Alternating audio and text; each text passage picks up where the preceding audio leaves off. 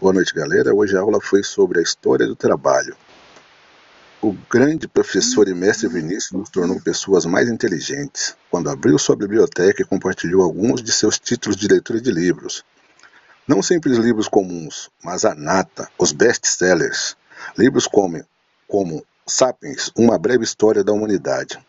O livro conta a história da humanidade desde os primórdios, não apenas acontecimentos em uma linha do tempo, como nos ensinam nas escolas tradicionais, mas como os seres humanos evoluíram com suas relações humanas, de uma forma que venha nos explicar um pouco de como chegamos nesse tipo de sociedade que vivemos hoje.